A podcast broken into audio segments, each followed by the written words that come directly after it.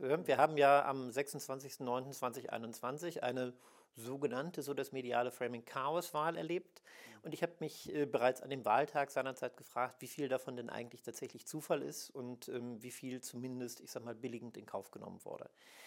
Und ähm, also ich denke, es ist jedem Zuschauer im Wesentlichen bekannt, was damals in Berlin los war. Ähm, wir hatten unfassbar lange Schlangen vor den Wahllokalen äh, wegen sogenannter Hygieneregeln. Wir haben Leute, denen das Wahlrecht aktiv verweigert wurde.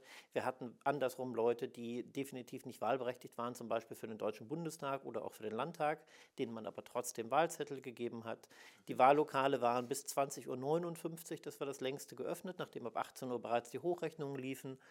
Ähm, es gab vor allem, und das war eigentlich der Kern dessen, was ich dann später auch aufgedeckt habe, es gab die Niederschriften aus den Wahllokalen, die ja dann immer von neun zufällig ausgewählten Bürgern, dem jeweiligen Wahlvorstand in einem Wahllokal unterschrieben werden, die gemeinsam auszählen, prüfen, dass alles richtig gelaufen ist und neun Menschen zufällig ausgewählt mit ihrer Unterschrift dafür bürgen, dass alles stimmt. Und auch dort stellte sich heraus, oh, manche dieser Protokolle sind nur von einem unterschrieben oder mal von zweien, aber nicht von den neun Leuten. Manche sind gar nicht unterschrieben.